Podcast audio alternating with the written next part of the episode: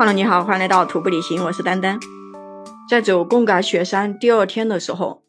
早上起床我就赶紧跑到我那个男的那个队友那个帐篷里面，我就去叫了一下他，我说：“你今天还好不？你的心跳还快吗？”然后他就说：“没事了，好像挺正常的。”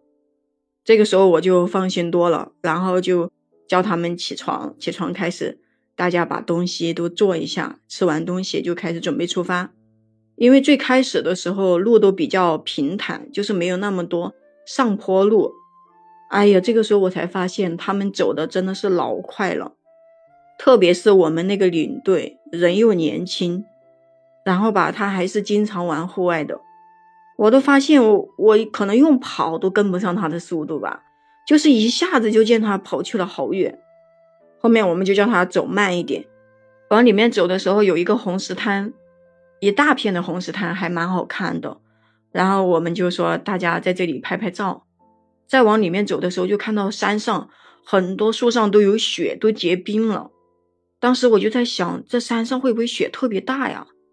结果还好的是，慢慢的走，走到中午的时候，太阳一出来，这些雪全部都被晒不见了，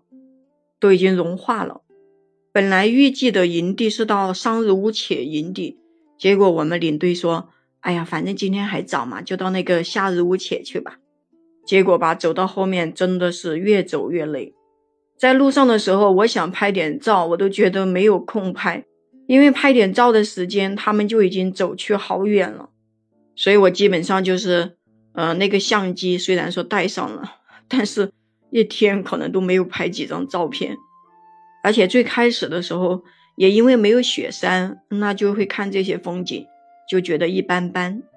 我们很多时候爬雪山的时候，就特别想看到的就是雪山，要么就是看到一个湖，喜欢看那种倒影，或者要么就花海之类的。但是因为我们当时去的时候，山下那个秋景是出来了，但是山上还没有，所以风景，呃，也不是很好看。一直走到下午五点多的时候，还没有走到营地，当时走的都要快崩溃了，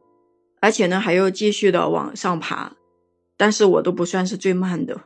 因为我前面就只有一个领队在前面。我就看了一下手机上的这个轨迹，看着也不远了，我就等着我一个女的队友，然后两个人就在那里慢慢走，就让其他人也往前面走吧，因为实在是熬不住了，就坐下来休息了一会儿。后面也是一边走一边，只要看着就能把包放下来搭一下的那种地方，就赶紧坐下来休息一会儿，休息一会儿又继续走。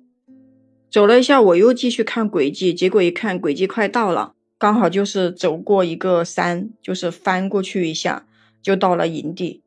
等我往前面一走的时候，突然看到营地那边的时候，哇，我特别的兴奋，因为我觉得终于到了。真的，这种背着几十斤的背包，然后在下午走的时候，我每一次都是特别累、特别累的时候，就感觉肚子又饿又累又走不动。等我到营地以后，就看到了好多个帐篷，就是不止我们的队伍，还有别的队伍也在这里扎营。每次在山里面遇见有人，其实还挺开心的，就觉得大家都是有共同爱好的人，能够走在一起。后面我把背包一放下以后，抬头往后面一看，哇塞，就在一个雪山的前面，我们的帐篷就是打在一个雪山的脚下。等我把帐篷啊，所有东西都搞完以后。就赶紧的各种拍照，四周都拍。结果好了，等我拍完照以后，就开始起风，那个风就特别的大，好冷好冷，把帐篷都吹得噼里啪啦的响。然后我就赶紧钻到帐篷里面去。最后吃东西，我都是叫我那个队友他们打水的时候，顺便帮我打一点水过来。然后我就待在那个帐篷里面不出来了，就连煮东西吃，我都是待在那个帐篷里面煮，因为之前有就是。嗯，在帐篷里面 煮东西，把帐篷烧了几个洞的，呃，那种事故。所以啊，我后面就在帐篷里面煮东西吃的时候，都一直要提醒自己，就是先放锅再开火，然后的话先拿锅再开火，一定要按照这个流程，要不然真害怕我的帐篷又给它废了。本来想着看晚上有没有日照金山什么的，结果最后没看见。因为快到日照金山的时候，突然之间起了雾，哎，真是烦人。不过的话，也感觉这个雪山的日照金山应该不怎么好看，因为离我们最近的这个雪山，嗯，它也不是很高，然后上面也没有多少雪的那种，所以我就拉开帐篷，把那个头伸出来，看了四周一下，嗯，没有什么好的风景，我就开始钻到那个睡袋里面去了。结果他们叫我出来，我们说出来玩吧，我说疯了吧，我说这温度这么低，这么冷，你叫我出去玩。他们就想叫我出去跟他们拍照，那我每一次钻到帐篷里面去，一进了睡袋，我就是不想再出来了。所以天还没黑，才六点多七点不到，我就已经开始睡着了。虽然每一次爬山最开始的时候风景也不怎么好看，但是其实我觉得最考验的就是最开始的两天，因为要对抗高反，要慢慢的去适应这些环境。还有就是，有时候好久都没有爬山，突然之间这样出来，其实还挺考验人的耐力的。每一次认识的人啊，途中经历的事情啊，都会不一样